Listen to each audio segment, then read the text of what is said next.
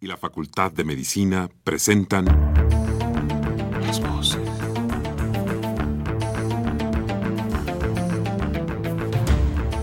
Voces. Las voces. Las voces. Voces. Las voces de la salud. Reflexión y análisis de las ciencias médicas. Acompáñenos.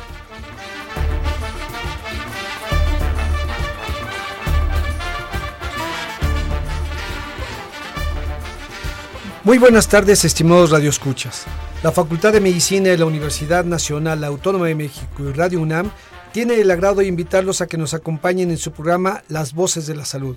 Soy el doctor Eduardo González Quintanilla y el día de hoy vamos a hablar de enfermedades raras, la acidosis tubular renal y el síndrome nefrótico primario. Para ello se encuentra con nosotros la doctora Laura Escobar Pérez y la doctora Mara Made- Mede- Medeiros Medeiros. Domingo.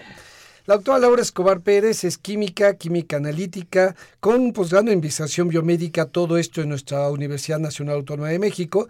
En la Universidad de Harvard hizo un postdoctorado y es profesor titular de tiempo completo definitivo en nuestra Universidad Nacional. La autora Mara Medeiros, Domingo, estudió licenciatura, tiene la licenciatura en medicina en la UNAM, una especialidad en nefrología pediátrica y, y un posgrado también en nefrología pediátrica. Tiene un doctorado en ciencias biomédicas en la UNAM, es jefe del laboratorio de investigación en nefrología y profesor de farmacología en el Hospital Infantil de México Federico Gómez. Y también parte de la Facultad de Medicina de la UNAM. El teléfono de la doctora Medeiros es 52 28 99 17 con extensión 4410.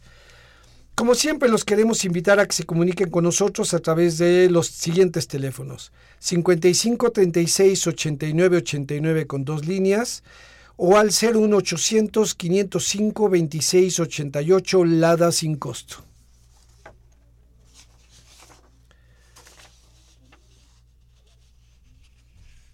Muy bien.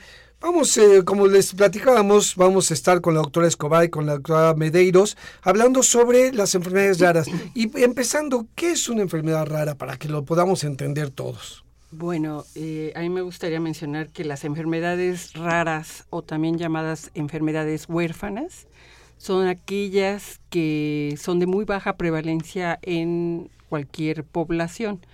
Cuando hablamos de prevalencia, que queremos decir que hay muy pocos eh, pacientes con esta enfermedad y se estima para esta definición que hay por lo menos uno en dos mil. Entonces, pues va a ser muy difícil encontrarlos y otra, otro aspecto interesante de este concepto de enfermedad rara es que la mayoría de los pacientes, el 80%, eh, son de origen genético.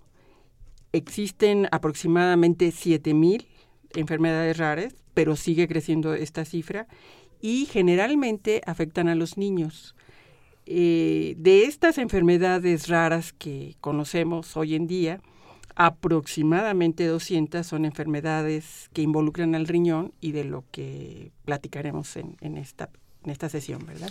Pues estás en honor al nombre de raras porque realmente tiene una baja una baja prevalencia, un bajo número en la población total. ¿Y por qué es entonces importante hablar de ellos? Sé que aunque aunque le dé a uno es importante para ese uno y para nosotros los en el sector salud, ¿por, por qué es importante hablar de las enfermedades raras? Pues es, es importante para tenerlas en cuenta y poderles proporcionar el mejor tratamiento a estos, a estos pacientes, porque aunque son de, digamos, de baja prevalencia, si consideramos que son 7000, pues ya eso quiere decir que son muchas enfermedades, ¿no?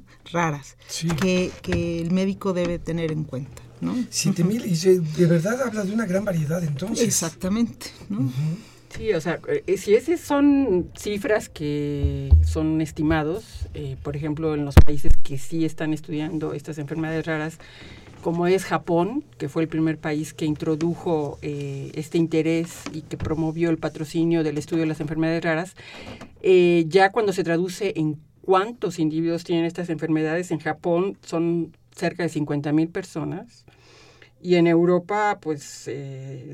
vamos a hablar que pueden ser hasta 200 mil, ¿no? Entonces, sí, claro que es relevante dar un espacio de investigación y atención al paciente que tiene una enfermedad rara, ¿no? Claro. Y, bueno, una pregunta que también surge a mí mismo es, eh, puede ser que sea tan raras que lo que esté ocurriendo es que no se estén diagnosticando. Exactamente, que no le crucen en la mente al médico y se vaya con otros diagnósticos. Sí, y eso además afectando la evolución y la atención porque se retrasa en todo caso. Definitivamente. Eh, qué, interesante. Entonces, así que hablaremos de estas enfermedades raras. ¿Y por qué decidimos hablar de dos en particular? ¿Por qué riñón ya nos decía 200 de estas son renales? Exacto. Eh, ¿Y por qué de, este, de estas 200 estas dos son importantes? Claro, bueno, hay muchas que de las que queremos ah, dar varios ejemplos. En particular, eh, bueno, somos socias fundadoras de la, ah, de la Fundación para la Acidosis Tubular Renal Infantil Mexicana la famosa Funatin, que pueden ubicar nuestra página en la internet como tres veces www.acidosestubular.unam.mx. Esta fundación se creó hace más de cinco años con el objeto de estudiar pacientes que tuvieran esta enfermedad, mejor conocida en México como ATR. Eh, nuestro objetivo fue hacer el primer estudio clínico y genético, porque si sabemos el origen genético de esta enfermedad, podemos explicar muchas cosas de cómo funciona el riñón para regular, en particular, en este caso, sería el pH de la sangre o el pH urinario. Entonces, el ácido tubular renal es un defecto eh, de, en el caso del ácido tubular renal distal, que es la que pudimos encontrar eh, 12 casos, que es por eso tan rara, somos 120 millones de habitantes, eh, la prevalencia no se y hasta ahorita en cinco años hemos encontrado 12. Vamos a yo esperaría que si fuera uno en un millón, pues entonces todavía me faltan 100, ¿verdad? Pero resulta que el haber hecho el primer estudio clínico primero, nos llevó a, confrontarnos con una serie de casos que no cumplían esos requisitos. Y que tenían otras, algunas de ellas, enfermedades raras. También, eso fue muy interesante. Mara tiene mucha experiencia en un proyecto que ella implementó en el hospital infantil y que, bueno, ella me gustaría que lo platicara. Pero fue muy interesante poder encontrarlos, publicar estos resultados, cómo se hace el diagnóstico correcto y por otra parte hacer el estudio genético. Entonces, eh, acabamos de publicar un trabajo muy interesante para nosotros en, una revista internacional, donde pudimos ver que esos genes que tenían mutaciones los compartimos con la población árabe, pero no teníamos idea de en Latinoamérica cuál era el origen eh, genético de esa enfermedad ¿de acuerdo? Ahora, en términos prácticos, bueno, ¿qué es la ácido tubular renal? Pues es un defecto eh, de la acidificación urinaria. Quiere decir, en pocas palabras, nosotros todos los días comemos una carga proteica que se traduce en carga ácida. Y esa carga ácida, el riñón es el encargado de desechar el exceso y de mantener un equilibrio en la sangre de lo que le llamamos el pH sanguíneo o pH urinario pero los niños o personas adultas que tienen esta enfermedad pues no pueden eliminar esa carga ácida y entonces se, se, se, se, consume el álcali que tenemos en el cuerpo, que es el bicarbonato. Y bueno, se descompensan muchas cosas, se forman depósitos de calcio en el riñón, llamado nefrocalcinosis, hay parálisis muscular porque también se pierde potasio, al bajar el bicarbonato, pues eh, porque se produce mucho amonio, entonces se consume el bicarbonato, hay una acidosis, ¿verdad? Que se traduce en bicarbonatos sanguíneos de 12 mil equivalentes por litro para abajo. O sea, hemos visto pacientes que tienen hasta 4 mil equivalentes por litro en niños que tienen la distal. Pero finalmente todo este síndrome que produce el ácido tubular renal distal se puede eh, controlar con una carga de álcali controlada de acuerdo al tamaño y peso, y de eso la doctora pues, Medeiros tiene más experiencia ¿no? con los pacientes. un poco eh, para nuestros radioescuchas, eh, a ver, entonces, ¿cuál es? primero, ya un dato muy interesante que, nos acaban de dar es, eh, tiene este origen genético y lo compartimos con los árabes. O sea, no nomás nos dejaron palabras como almohada, alberca y demás, sino también nos dejaron un gen de, para esta enfermedad, tal vez. ¿Qué es el riñón? ¿Sí? ¿Cuál es su función? ¿Sí? Todos nuestros escuchas recordarán que tenemos dos, dos, riñones. Eh, ¿Y cuál es su función? ¿Qué es lo que ocurre? Para poder entender un poco todo esto del ácido los, estubular. Los riñones se consideran los dos un, un órgano vital. Son los encargados de mantener la composición de los líquidos corporales, o sea, de, regular la cantidad de, de líquido y qué eh, tipo de sales se retienen. Eh, desechan eh, todos los productos de degradación y los tóxicos que ingerimos, regulan la presión arterial, participan también en el desarrollo de una hormona que se llama eritropoyetina, ayuda a producir los glóbulos rojos, ayudan a tener los huesos fuertes porque activan la vitamina D que circula como 25 hidroxivitamina D, el riñón hace un paso final y forma la 1,25 hidroxivitamina D, que es la que hormona activa que va a ayudar a reabsorber el calcio en el intestino y en el riñón. Entonces, eh, definitivamente son muy importantes y cuando dejan de funcionar o son afectados por enfermedades, este, pues eh, estas funciones eh, se ven afectadas. O sea, puede haber acidosis metabólica, intoxicación por sustancias que no se están desechando, sube la presión arterial, hay anemia y los huesos eh, son frágiles. Y, esto de la anemia me parece muy interesante porque a veces podemos pensar ¿sí? que no tendría nada que ver los riñones con esta anemia y tiene que ver con una de estas funciones tan importantes, ¿no? como la producción de eritropoyetina, que finalmente termina eh, en este deterioro también sanguíneo. Sí, exacto. La eritropoyetina, bueno, a su vez actúa ya en la médula para estimular la serie roja, pero se, se forma en el riñón. Así es. Junto con todo esto que nos explique. Entonces, ¿y cómo ocurre, pues, eh, eh, cuáles son las partes para entender esto de tubular renal? Y distal y proximal. Eh, ¿Cómo está estructurado el riñón en términos generales para que podamos tener como una imagen y poder entonces saber cuando la doctora Escobar nos dice es tubular distal, yo me imagino, entonces hay proximal y entonces, ¿y dónde está eso? ¿Cómo ocurre? Pues nada más para poder tener una imagen. Cada uno de los riñones tiene aproximadamente un millón de nefronas, que es la unidad funcional del riñón y pues la básica, la básica que en, en, realidad es un ovillo de capilares arteriales, ¿no? Que filtran la sangre y por fuera eh, hay, digamos, unas células que serían propiamente el filtro, que son los podocitos, y hay el filtrado de la sangre, que es el, plasma, libre de los elementos formes, o sea, no pasan ni los glóbulos rojos, ni los blancos, ni las proteínas, cuando hablemos de síndrome nefrótico, entonces pasa este eh, filtrado de plasma sin moléculas grandes y sin células, y entonces el túbulo tiene que rescatar el túbulo proximal, todo lo que el cuerpo quiere mantener, ¿no? Y ya la parte fina se hace también en, el túbulo distal. Hay un asa de Henle y luego el, túbulo distal y ya vienen los túbulos eh, colectores. El riñón es un órgano altamente perfundido, recibe 25% del gasto cardíaco. Es decir, que de, de 180, quiere decir que de la sangre va mucha sangre para él. 180 litros. 180 litros al día filtra el riñón para producir un litro o litro y medio de orina. Entonces son eh, unos ¿eh? órganos que realmente tienen una función metabólica impresionante. Y es en los, eh, o sea, realmente en, en, en, las primeras micras del túbulo proximal donde se reabsorbe la mayor cantidad de nutrientes. Se reabsorbe pues toda la, prácticamente toda la glucosa, se reabsorbe sodio, se, se reabsorben aminoácidos, que eso sí pueden pasar, y electrolitos. ¿no? lo que hace el riñón es filtrar y después reabsorber lo que sí se necesita para que ahora sí la orina eh, es efectivamente un desecho, lo que no nos sirvió.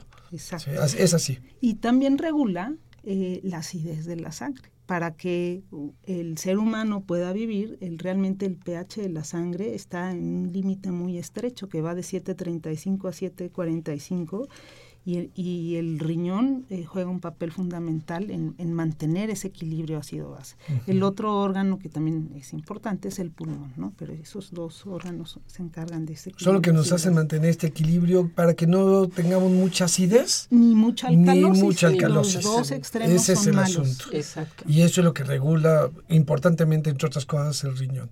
Y ahora sí, entonces El, la afectación, la acidosis tubular, ya ahora sí entendemos, es una acidosis, se altera esto y es por un daño en el túbulo. Sí, de hecho me gustaría agregar que eh, imaginen su dieta, ¿no?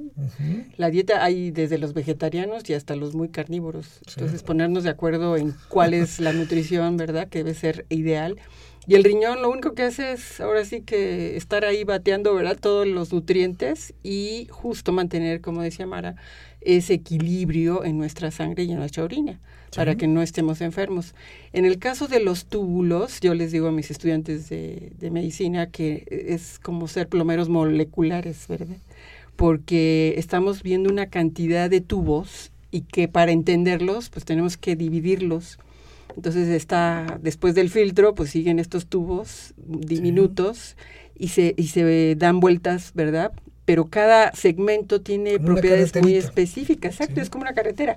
Entonces, cuando hablamos de, de la distal, de la tubular renal sal, como ya lo comentaba, es un defecto en la eliminación de esa carga ácida en la parte final, última. Ahí tenemos muchos transportadores, proteínas que están moviendo eh, bicarbonato, cloro, eh, protones y tiene que mantenerse esa homeostasis para que la orina, pues en general tiene un pH de 5 a 6, dependiendo de nuestra dieta, pero se mantiene ese equilibrio. Entonces, los niños que tienen ATR distal, eh, al perder esa posibilidad, eh, tenemos una proteína que fue la que los mexicanos tuvieron esas mutaciones, que se llama una TPasa de protones, ¿sí? Y ahí es muy compleja esta proteína, pero hubo dos de ellas, de los 18 proteínas que conforman esta bomba de protones, es en donde están las mutaciones que producen ATR distal en los mexicanos.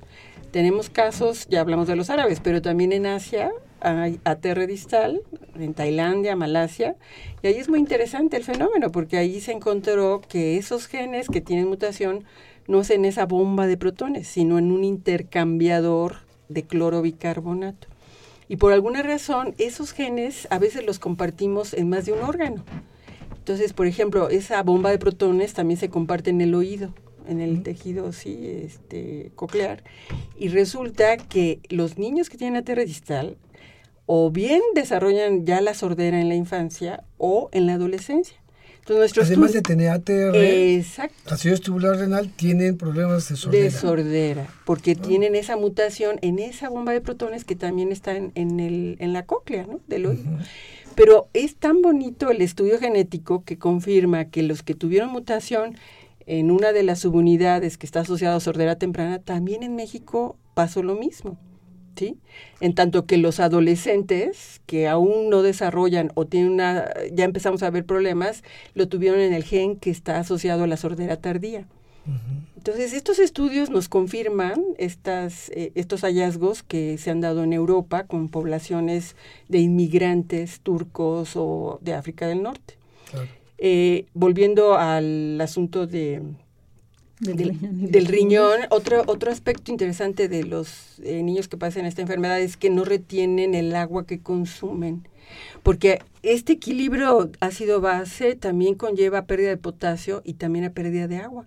Entonces, algo que me gustaría que las familias que nos están escuchando y que sabemos que muchos de ellos tienen esa preocupación porque no saben si tienen o no ácido tubular renal por este problema que hemos encontrado de falsos diagnósticos de ácido tubular renal en México es simplemente si el niño toma muchísima agua, ¿verdad? Y si no la toma se deshidrata, pues ya eso es un signo que apoyaría el diagnóstico de ácido renal. Si no la retiene, también lo que ocurre es que hay una gran cantidad de orina. Sí, orinan muchísimo. Entonces tiene muchas, toma mucha agua y orinan muchísimo. Y generalmente de bebés van a dar al hospital se por deshidratación. ¿no? Y por la pérdida de potasio que habíamos mencionado, pues se paralizan. O sea, hay una debilidad muscular, una hipotonía brutal. Entonces, siempre los papás que llaman y llaman a preguntar a la fundación, Eh, los tranquilizamos en el contexto. ¿Ha ido urgencias? ¿Se ha deshidratado? ¿No? Ah, pues entonces vamos a buscarle por otro lado, porque pues hay muchas Porque la norma es que una parte para el diagnóstico es que sí hay historia de deshidratación. Por supuesto, sí, por supuesto, porque no retienen el agua. Entonces, de la edad no, los, los testimonios de los pacientes que tienen ácido estebular renal distal es dramático. Es otra cosa que subrayar en las enfermedades raras. No son curables ¿sí? Entonces... Ninguna. ¿Y estas tampoco? Generalmente son genéticas, entonces hasta que no tengamos estos eh, potenciales tratamientos de poder editar los genes y aplicarlos, no tienen cura. son tratamientos sintomáticos o que evitan la progresión de, del daño en el órgano. Hoy es muy importante que lleguemos a esa parte, eh, pero un poquito antes, eh, nos dice que es fundamentalmente en la infancia eh, tiene que ver con esa característica de, lo genético. Pero ¿por qué entonces también se puede presentar más tarde? ¿Por qué en algunos casos? No en el caso del ácido tubular renal. Ah, no, el ácido tubular Hay otras enfermedades raras que sí se presentan cuando son adultos. Eh, podríamos mencionar algunas pero en particular esta no. y empieza desde en los primeros meses primeros de vida. meses, sí. Oh. Entonces, si hay antecedente general de deshidratación, en los primeros meses de vida es cuando hay que pensar en no esto. No crecen, son niños que no crecen. Sí. ¿Esos son los únicos síntomas o hay otros síntomas? Puede haber estreñimiento, eh, vómito. Vómito. y sobre todo, pues que no se pueden mover el bebé se la pasa ah, no, no, no, retraso hay un retraso psicomotor ¿no? y, muchos de ellos ya tienen sordera entonces eh, es, tienen problemas ya de lenguaje al año. Ahora sí es importante subrayar que México por alguna razón que todavía trato de, de, explicarme desde hace 13 años empezó la moda del ácido estubular renal en México porque lo asocian con una falta de crecimiento del bebé o del niño. Y sospecha de ácido estubular renal, ¿no? Pues no, no, no, no, hay que tener mucho cuidado, por eso este subrayar que es una enfermedad rara y que va a ser muy difícil que alguien, un médico, se tope con ella. Pero sí hay muchos otros padecimientos que, por supuesto, producen una falta de crecimiento y hay que estudiarlos, ¿no? Pero esos son más frecuentes en la pediatría.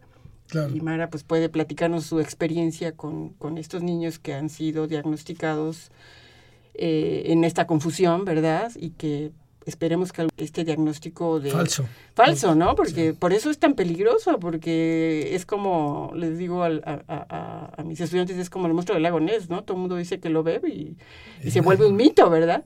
Así la ATR, pues yo creo que es una suerte que un, un médico se encuentre con un caso así, ¿no? Así es. ¿Y cuál es el tratamiento? O sea, me dicen no se cura. ¿Qué, ocurre con estos niños y cuál es el pronóstico? ¿Cómo va su vida? Eh, ¿Cuál es su sobrevida y cómo va la vida con los tratamientos que actualmente podemos hacer? ¿Qué es lo que se hace? Se, se corrige la acidosis dando un suplemento de álcalis. Generalmente se da citrato de sodio y citrato de potasio, que es importantísimo porque pierden el potasio.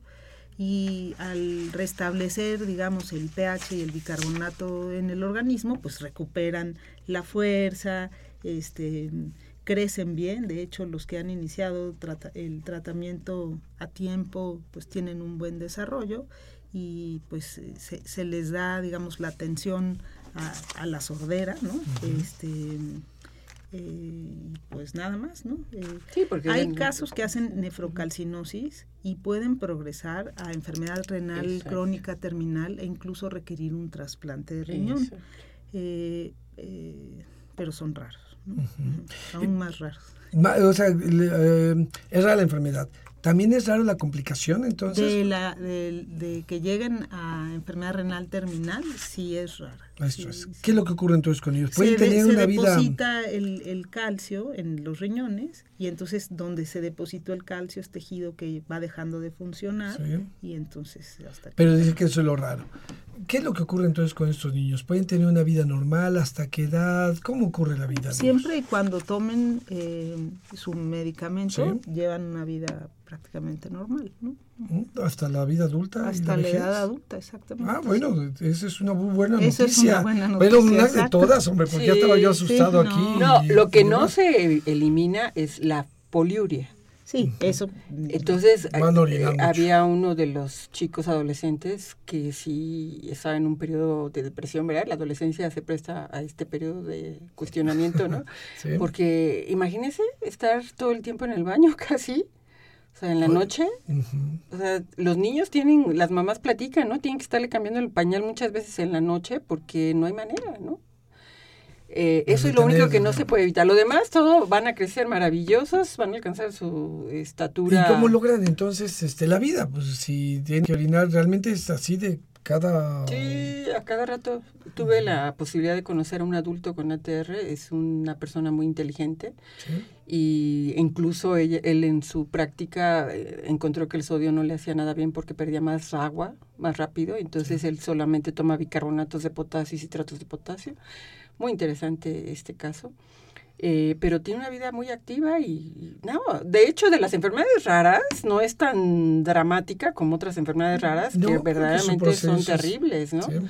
El pronóstico es bueno y pues sí, hay que tomar sus álcalis de por vida y hay que... Y no deben suspender el tratamiento porque pueden ir a dar a urgencias con, con eh, parálisis muscular y graves, ¿no? no, y me platicaba este chico uh, que cuando fue a dar al hospital, porque estaba jugando básquet y pues se le olvidó tomar el medicamento y se deshidrató y pues no había manera en el hospital creyendo que era una este, diabetes nefrogénica, ¿no? Entonces ya le estaban haciendo otras cosas, otras cosas y él ya déjenme salir, ya nada más denme mis sales y yo tengo ácido estebular Que también es una enfermedad rara, la diabetes insípida. También la diabetes nefrogénica Entonces sí pues puede haber esa confusión porque tienen cursan con síntomas parecidos, poliuria, ¿no? Entonces...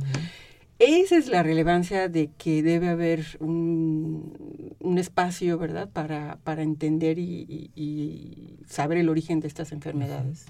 Eh, finalmente, la función y la vida, ¿no? requiere solamente esta conciencia y esa disciplina del y la atención, definitivamente. Claro. Requiere estar en para, el, para su adecuado control, va modificándose la sí, dosis conforme van creciendo, claro, claro. Sí, depende del peso. Claro. Entonces, y eso lo pueden ir controlando, tienen que tener visitas. No tienen que tener visitas porque se mide también cómo está el bicarbonato en sangre. Y se ajusta la dosis de acuerdo a ello, ¿no? Tiene ese buen pronóstico. La enfermedad nos decía, tendrá eh, la posibilidad solamente de cura hasta que eh, avancemos en la tecnología para el manejo de genes. Eso es lo que nos decía como ah, posibilidad. para, como enfermedades genéticas, pues sí, no se curan porque ya viene programado el paciente de esa manera. Entonces, hasta que en un futuro se puedan hacer estas técnicas que ya están en experimentación. sí, así es. Nada más nos falta la este, tecnología. El corte pega. El corte, pega, se va para premio Nobel, ¿eh? porque ya sabemos de algunos bebés que... Eh, pueden eliminar el gen defectuoso cuando seleccionan los embriones, ¿no? Ya, ya, ya estamos hablando de otras historias. pero, pero eso sería la única cura para estas enfermedades. Muy bien. Eh, nada más quería mencionar lo de la sordera. O sea, el, acuérdese, el pronóstico es de que si es tardía, pues ya el, el individuo ya, ya desarrolló el habla y tiene pues sí, que usar una prótesis especial. Eso estaría, quiere, quiere decir que para nuestros escuchas es que la sordera se dio ya que más grande. Esa, ese es en el caso de que tengan mutaciones en uno de los genes que es, va a desarrollar la sordera, pero en la adolescencia. Cuando tiene mutaciones en el otro gen, que es eh, la, la sordera, ya temprana, que es en el primer año o dos de vida, ahí lo, veo las mamás donde tienen que estarlos llevando a una terapia ¿no? para que puedan desarrollar el lenguaje. Sí, sí, sí. Y, entonces, eh, ¿dónde deben de acudir hoy que nos están escuchando eh, nuestros queridos escuchas, que son además fieles seguidores del programa? Eh, si tienen una duda, si tienen, conocen a alguien, ¿dónde tienen que acudir? Para un buen diagnóstico, ¿qué tienen que hacer? Pues definitivamente son diagnósticos que deben ser hechos por nefrólogo pediatra y deben de cumplir con una serie de, pues, de, requisitos para el diagnóstico. Tienen que tener la sangre ácida, el cloro elevado, el potasio bajo y se puede pedir, si queda la duda, una prueba de acidificación urinaria.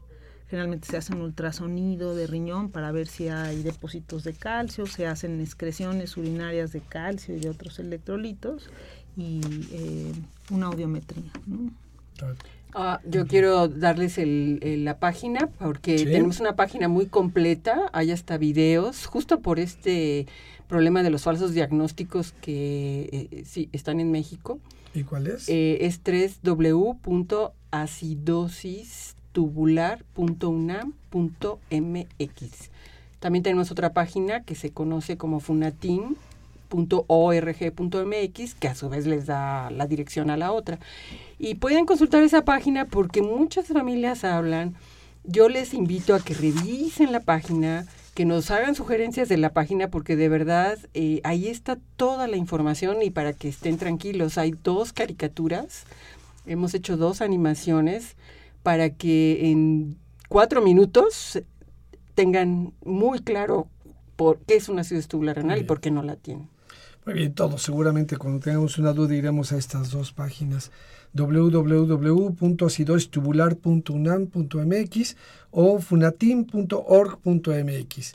Muy bien, vamos a hacer un pequeño corte y regresaremos para hablar del síndrome nefrótico primario. Muy bien.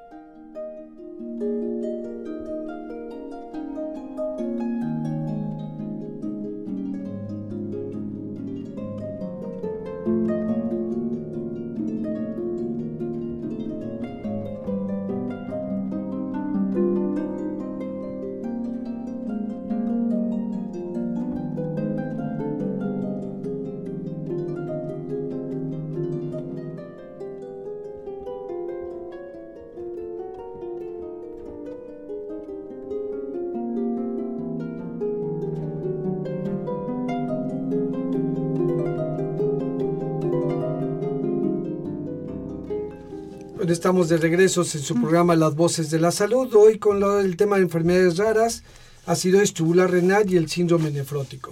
Antes de continuar con la doctora Escobar, con la doctora Medeiros, vamos a dar unos avisos. La Facultad de Medicina, a través de su Departamento de Salud Pública, invita al Seminario Permanente de Género y Salud, que con motivo del Día Internacional de la Mujer tratará sobre mujeres y VIH-Sida, un tema muy interesante, con la participación de la actora Ana Muchastegui, la conferencia Mujeres y Tratamiento Antirretroviral en México, sujeto de la obediencia, sujeto de derechos. La doctora Patricia Volkov y la conferencia Vulnerabilidad y Mujeres y la doctora Andrea González y la conferencia Características de la epidemia de VIH en mujeres. Todo esto se realizará en el auditorio Dr. Fernando Caranza el próximo martes primero de marzo de 9.30 a 11.30 horas. La entrada es libre. Puede tener informes en luzmtetraseminario.yahoo.com. Se los vuelvo a leer. luzmtetra con TLA Seminario Facultad de Medicina de, de, nuestra universidad como parte de la Semana del Cerebro 2016. Se llevará a cabo del 7 al 11 de marzo. La primera es Marihuana y Cerebro, de 12 a 2 de la tarde, el lunes 7. Marihuana y Sociedad, con la autora Luciana Ramos Lira, del Instituto Nacional de Psiquiatría Ramón de la Fuente, y se llevará a cabo en el auditorio Dr. Alberto Guevara Rojas. El martes 8 Sistemas de recompensa, doctora Mónica Méndez Díaz de la Facultad de Medicina en el auditorio doctor Fernando Kranz. El miércoles 9, efectos de la marihuana en la cognición. La doctora Alejandra Ruiz lo impartirá de la Facultad de Psicología en el auditorio doctor Alberto Guevara Rojas. El jueves 10, consecuencias médicas del uso de la marihuana. Lo imparte el doctor Oscar Próspero García, Facultad de Medicina, en el auditorio doctor Alberto Guevara Rojas. El viernes 11, avances médicos en el tratamiento de las adicciones. Doctor Ricardo Nani Alvarado, Senadic, auditorio doctor Alberto Guevara Rojas. Para mayores informes pueden contactar a cualquiera de los miembros del comité organizador, el doctor Francisco Estrada Rojas. Su correo es fesro.hotmail.com, la doctora Luz Navarro Angulo y navarro.unam.mx la, doctora Leticia Verdugo Díaz, leticia.unam.mx o en la página www.semanadelcerebrofacmed.com.mx. La entrada es libre. Se dará constancia de existencia a todas, en todas las conferencias. Muy bien, pues doctora Escobar, doctora Medeiros, regresamos a esto. El síndrome nefrótico em, se caracteriza por la pérdida de proteínas en la orina en, gran cantidad. Por alguna razón se daña el filtro, los podocitos, y se empiezan a perder proteínas y esto tiene consecuencias eh, metabólicas, baja la albúmina en la sangre, los pacientes se se hinchan, que es la otra manifestación. El edema eh, generalmente en cara y el edema renal amanecen hinchados de la cara y durante el día va bajando hacia los pies. Eh, y pueden hacer también edema eh, en el abdomen, asitis decimos nosotros, y si esto progresa, incluso pueden llegar a tener dificultad para respirar. Hay muchas enfermedades que pueden causar el síndrome nefrótico, por eso se llama un síndrome. Entonces están las primarias, eh, no sabemos la causa, o son genéticas, y ahí es donde sería una enfermedad rara, y las secundarias a otros padecimientos, como por ejemplo vasculitis tipo lupus, este, eh, eh, muchas enfermedades pueden dar eh, síndrome nefrótico secundario, hepatitis B, HIV, hay asociado incluso a malaria, ¿no? entonces, hoy vamos a hablar del síndrome nefrótico primario o idiopático y se estima en, Europa de que esta enfermedad afecta de 2 a, a 7 niños por cada 100.000 habitantes. Eh, Muy bien, doctor Escobar. No, pues en realidad eh, mi interés por el síndrome nefrótico primario es nuevamente a nivel molecular. Eh, ahorita estamos interesados en estudiar en orinas de estos pacientes. Hay unas metodologías modernas que nos ayudan a detectar esas proteínas que viajan, de hecho, de manera diminuta, ¿no? En unas vesículas y que queremos estudiar eh, esas proteínas o bien otros metabolitos que nosotros eh, pues no podemos detectar con los análisis convencionales hoy en día. Eh, tenemos interés en estudiar estos, estos eh, pacientes desde un, punto de vista que no sea invasivo, porque algo muy importante que hay que subrayar es que hoy en día, para hacer el diagnóstico, como dijo la doctora Mara, pues es una serie de síntomas o lo que llama la atención es esa pérdida de proteína en, en la orina, pero tenemos que pasar al siguiente eh, estudio que es el, la histopatología, ¿no? De, se tiene que tomar una biopsia renal, ya estamos hablando de un método invasivo, pero que es muy necesario para poder ver bajo un microscopio cómo está el daño en ese filtro, en ese glomérulo, particularmente pues en podocitos y en todas esas células que conforman el glomérulo. Y eso es el, el, el, paso que puede dar cierta pauta, ¿verdad?, del origen, pero nunca vamos a saber de esos pacientes cuál va a responder al tratamiento con cortisona, en este caso prednisona, y es incierto, pero es a nivel mundial, ¿eh? es, es una historia muy compleja que todavía no acaba de entenderse, sino hasta que se les da el tratamiento a los niños, responden, tienen muy claro la carga que tienen que darles y hasta ciertos meses, son seis meses más o menos, que si no se ve respuesta tienen que buscar otra estrategia, ¿no? Con otros. Digamos que si llega un paciente, perdón, con síndrome nefrótico, lo primero es descartar las causas secundarias. Y cuando ya dicen, bueno, es un síndrome nefrótico primario. Se, entonces, para decir que es primario es porque se descartó todas las otras posibilidades. Se descartó y que entonces podemos decir que es primario. Exactamente. Eh, ocho de cada diez niños responden al tratamiento con esteroides. Eh, el problema es que 20% no responde y hay que dar otros tratamientos, digamos, más agresivos y pueden evolucionar a insuficiencia renal crónica. Y de los que sí responden, seis de cada diez pueden recaer, o sea, volver a, se deshincharon, se corrigió todas las alteraciones y unos meses después, mm, pumba, se vuelven a hinchar y recae el, síndrome nefrótico. Entonces, em, en, en, México, bueno, ahí en el laboratorio nosotros estudiamos dos genes para síndrome nefrótico, que es el de nefrina y podocina, pero hay una lista mm, mucho mayor de genes que podrían estar involucrados. Eh, y estamos planteando la posibilidad de hacer un estudio no invasivo que desde el inicio pueda predecir si un paciente va a responder o no al tratamiento. Y sí es importante porque si se están con ciclos y ciclos y ciclos de esteroides, pues esto tiene efectos eh, sobre hueso, eh, eh, puede favorecer infecciones. Eh, después se pueden dar otros medicamentos que también tienen efectos tóxicos. Entonces, si uno sabe desde el inicio que el paciente no va a responder, a los esteroides, pues se buscan otras estrategias. Primero, para regresar un poco y, tratar de entenderlo desde el principio, estos primarios, este síndrome neuroflótico primario, por ser genético, entonces también es eh, prevalentemente en niños. También puede darse en adultos. También puede darse, aunque sea primario. aunque sea primario. puede darse en adultos. Puede darse en adultos. ¿Cuál es la mayoría? Pero generalmente se presenta desde niños, pero eh, si hay historia familiar, a veces digamos que pueden incluso, eh, es como complejo, pero se hace el árbol y hay adultos que pueden tener eh, síndrome nefrótico primario. Lo puede pasar niños y adultos. Sí, de hecho yo creo que es importante subrayar que dentro de este síndrome nefrótico primario tenemos los hereditarios y tenemos otros que son el de glomerulosclerosis focal y segmentaria, y el IgA, o sea que también hay una serie de subgrupos. Claro. Y por ese mismo síndrome tiene subgrupos, tiene subcategorías. exacto. Entonces es muy importante eh, en qué edad se presenta, porque si se presenta en el primer año, pues sí.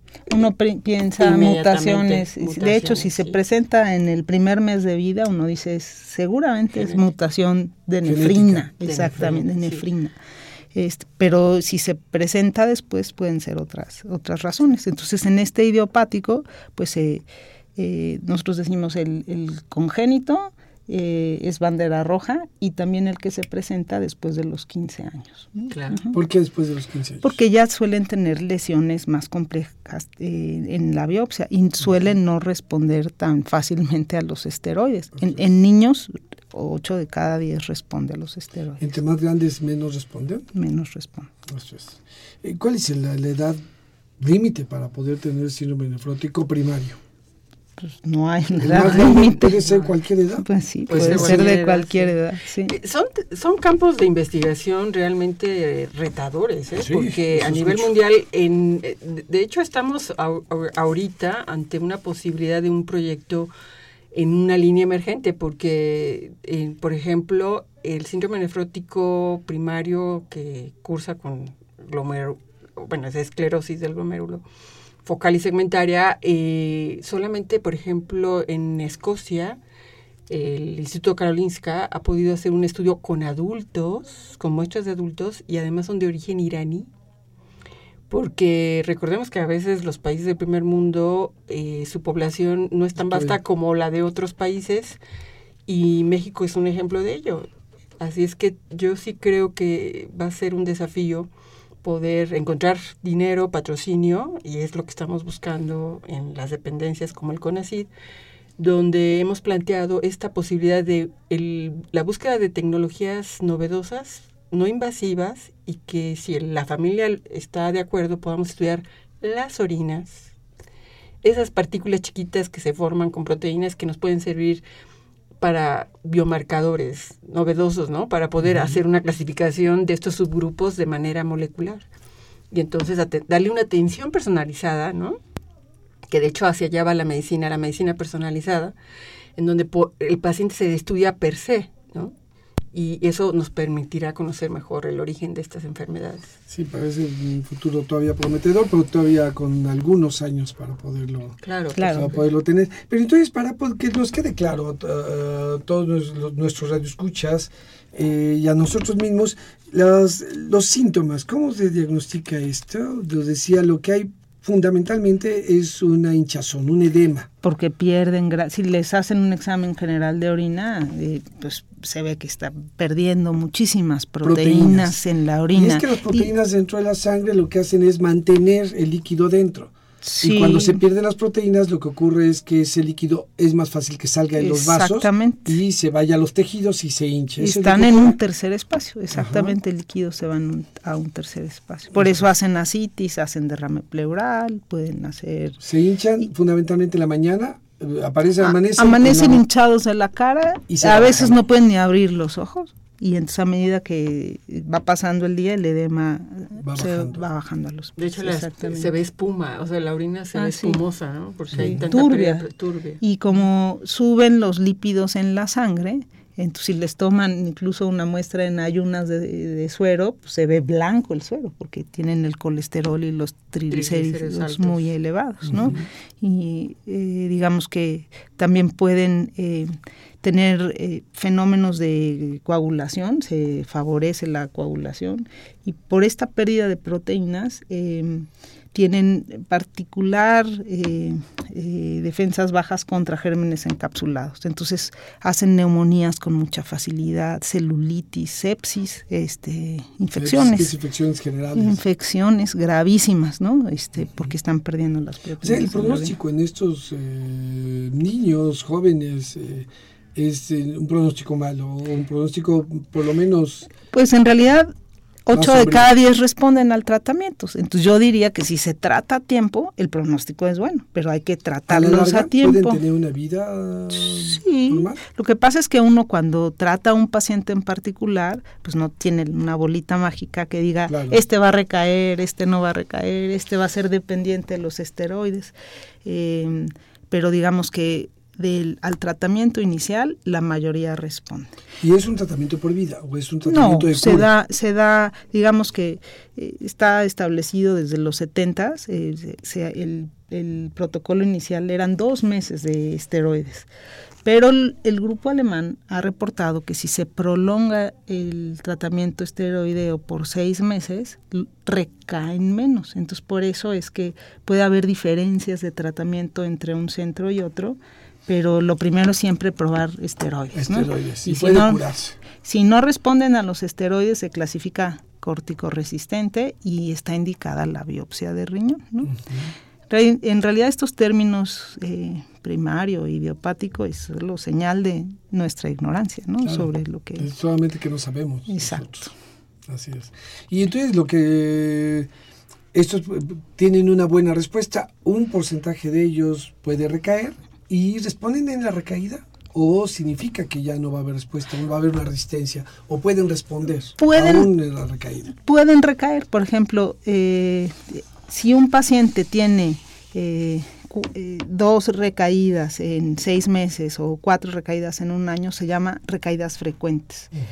Esto sucede cuando le bajan la dosis de esteroides, de, de tomarlos todos los días, lo cambian a un día sí, un día no, y recae, pues entonces este eh, uno dice que es dependiente del tratamiento esteroideo y esas son ya banderas eh, rojas. Si un paciente tiene recaídas esporádicas, a veces pueden estar relacionadas, por ejemplo, con cuadros infecciosos. Eh, y ya después no vuelven a recaer nunca. Y hay niños que eh, estuvieron muy bien de inicio, pasaron cinco años sin recaer y cinco años después otra vez recaen. Entonces sí, realmente hay todavía muchas interrogantes acerca de los diferentes cursos clínicos y por qué a unos les da de una manera y otra. Y un pequeño porcentaje eh, va a dar insuficiencia renal, no responden a nada y lo peor es que si se trasplanta un riñón, la enfermedad regresa en el riñón trasplantado. Entonces, eh, ahí se ha hablado que puede haber un factor circulante en el mismo niño que está dañando el riñón, exactamente. Sí, porque bueno, si es un riñón externo y de todas maneras se enferma, el, el factor está... Y eso es un reto, ¿no? En Estados Unidos, por ejemplo, se han visto diferencias raciales, ¿no? La población de raza negra suelen tener más esclerosis segmentaria y focal y más corticoresistencia y, peor pronóstico después del trasplante. Y, y eh, decía, entonces, finalmente lo que quiero entender es eh, esta idea que usted nos dijo de la bolita mágica, de verdad es que qué deseos de tener una bolita mágica porque puede escurrir lo que puede, lo que sea en estos, eh, en estos pacientes. ¿no? Eh, pueden responder, pero también puede ocurrir alguna alguna eventualidad. Vamos a, tenemos una llamada de uno de nuestros radioescuchas, la voy a leer, es la señora Hilda de San Román, y nos hace dos preguntas. ¿Hay manera de detectar estas enfermedades desde que el niño esté en etapa fetal? Es la primera pregunta. ¿Es posible? Es una pregunta muy interesante. Específicamente el síndrome nefrótico no, es hasta que nace el niño en realidad, igual que la acidosis tubular renal. Bueno, hay otras enfermedades raras que, que sí se pueden detectar, incluso con estudio genético, ¿no? Este eh, o con eh, el tamiz incluso busca bueno, detectar. Yo creo que sí, es una buena pregunta y, y, a mí me gustaría eh, señalar que, que, algo faltó, ¿no? De la acidosis tubular renal eh, distales de origen autosómico recesivo. ¿Eso qué quiere decir? Que los padres son portadores, ¿sí? Y sus herederos, sus hijos, son los tienen la probabilidad del 25% de tener el gen defectuoso. Y expresarlo. Exacto, y expresar la enfermedad. Eh, aquí lo que, para que eh, estén confiados, en este caso, pues ayudaría eh, el estudio genético, porque cuando lo hacemos también analizamos la sangre, el DNA genómico de la mamá y del papá, que confirma la mutación. Es una cuestión que se puede implementar, ¿verdad? Si ya hay ese antecedente familiar, para por lo menos advertir o aconsejar a la familia cómo manejar esto, ¿verdad? Eso es lo que, lo que nos dice es que los padres pueden tener ya el problema genético, aunque no manifiesten ellos la enfermedad. Claro. Y lo que ocurre es que en un porcentaje de sus hijos sí lo pueden heredar y además sí manifestar la enfermedad. Sí, ahorita lo que hemos hecho es darle a las familias su reporte, su informe de estudio genético para que sepan cuáles son los genes que tienen conmutación y cuáles. Y en el futuro, ¿verdad? Cuando quieran ser papás o mamás, pues yo no descarto que se hagan la prueba de la pareja y que ubiquen, bueno, en efecto no lo tienen. Es raro, ¿verdad? Pero pues más raro es la probabilidad de ir al mismo baile que les digo a las familias, ¿no? ¿Cómo es posible? Porque los que hemos encontrado pues están distribuidos en toda la República Mexicana, ¿eh? y es algo que no es incierto. ¿Cómo, cómo se presentó? Una segunda pregunta, eh, lo habían comentado, nada más yo creo que es para poderlo eh, enfatizar. ¿Son pacientes de mucho cuidado o pueden llevar una vida normal en ambas enfermedades? Pueden llevar una vida normal, pero requieren un seguimiento médico. una atención. Definitivamente. Sí, sí, sí. No, y el cuidado es todo el tiempo, todo el tiempo, ¿no? Claro. Ahora, en el síndrome nefrótico, cuando ya cuando están en remisión, lo que pasa es que uno no les puede decir que están curados, porque no sabemos si van a, recaer o no, pero cuando están en remisión, pues se ven como si nada, pueden comer de nuevo sal, hacen de todo, ¿no? En cambio, cuando están hinchados son cuadros muy dramáticos, ¿no? Verdaderamente. Y, en esa etapa de remisión pueden durar... Años. Años. ¿Toda la vida? ¿Todo el resto? hay gente que nunca, ya, nunca, más otra vez, qué bueno que nos puede dar alguna este, esperanza, porque a veces es cuando tratamos enfermedades de este tipo, eh, sí nos quedamos muy choqueados cuando eh, no parece haber ninguna, ninguna posibilidad de, una vida funcional y, y, feliz, pues, ¿no? Y nos alegra siempre saber que, que hay, que hay unos que les va muy bien, claro, con todo y que las enfermedades puedan ser complicadas y complejas, como hoy son muchas de las enfermedades que, que, estamos observando. ¿Qué, ¿Qué, reflexión quisiera hacer sobre estos dos temas que pudiera eh, dar a nuestro radioescucha, doctor Escobar? Pues yo creo que tenemos mucho que aprender como sociedad en el contexto de las familias que tienen hijos con una enfermedad rara el apoyo que pueden tener eh, de la sociedad o de las instituciones de salud es fundamental. A mí me llamó la atención en Europa, yo tuve la suerte, tuvimos la suerte de colaborar con un hospital de, de París, donde un laboratorio de investigación solo para enfermedades renales de, bueno, de primera línea y fueron las familias que presionaron en ese caso al gobierno francés para que hicieran investigación en enfermedades raras, ¿no? Entonces ahí es donde tenemos que poner atención. ¿Alguna reflexión final?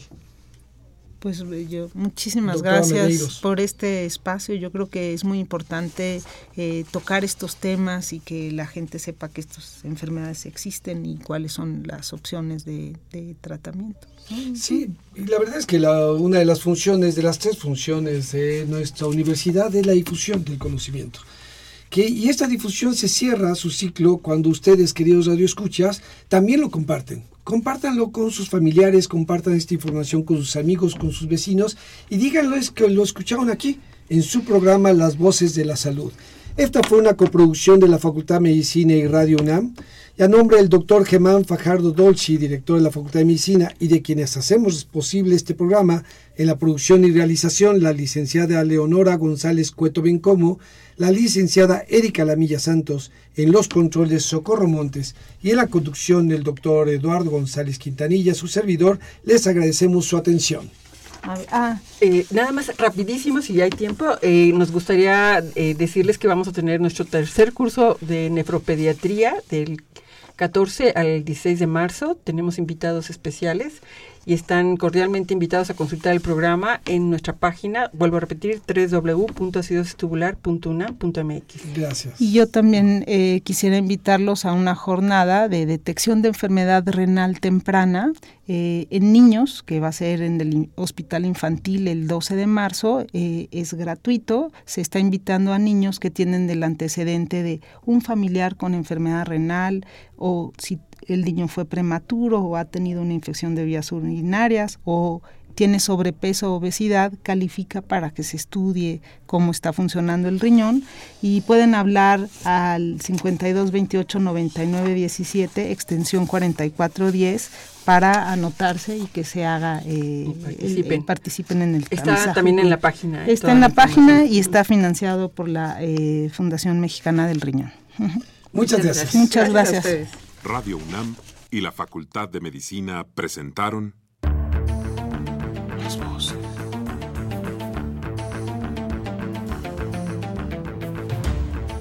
Voces. Las voces. Las voces. Voces. Las voces de la salud. reflexión y análisis de las ciencias médicas.